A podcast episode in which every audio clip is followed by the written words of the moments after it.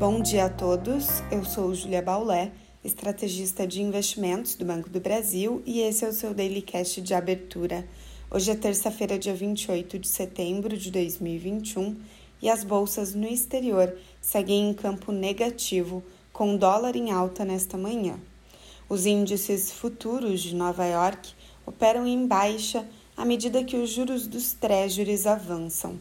Essa subida observada nos treasuries ocorre pela percepção de que o início do tapering está cada vez mais próximo.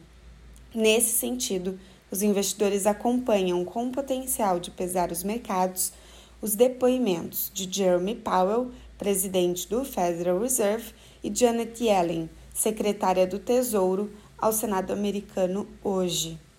Na Europa, o índice de confiança do consumidor da Alemanha em outubro surpreendeu positivamente, mas persistem incertezas sobre as negociações em torno de uma coalizão no novo governo alemão, após a vitória social-democrata nas eleições parlamentares. A expectativa é que as discussões para a formação de um grupo de coalizão durem semanas ou até meses. As bolsas na Ásia fecharam majoritariamente em queda à medida que o crescimento da China é revisado para baixo em meio a preocupações com choques de oferta.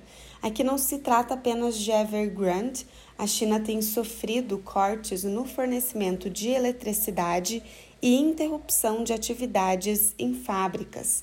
Pequim se esforça para cumprir metas de redução de consumo de energia e de emissões de carbono. Já sobre a Evergrande, o Banco do Povo da China injetou novamente liquidez no sistema financeiro. Essa preocupação com o ritmo de crescimento da economia chinesa afeta os mercados no Ocidente e explica também essa manhã as bolsas em campo negativo. No Brasil, a ata do Copom é o grande destaque do dia. O documento foi divulgado às 8 horas da manhã e o mercado analisa seu conteúdo. Em linhas gerais, a explicação apresentada para a elevação de 1% na Selic foi que o atual ritmo de ajuste é suficiente para atingir patamar significativamente contracionista e garantir a convergência da inflação para a meta em 2022 mesmo considerando a assimetria do balanço de riscos.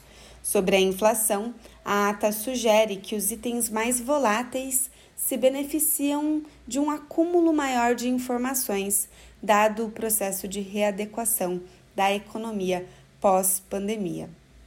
Para a abertura do Ibovespa, o exterior negativo tende a pesar, ainda que o petróleo siga em alta pelo sexto dia consecutivo.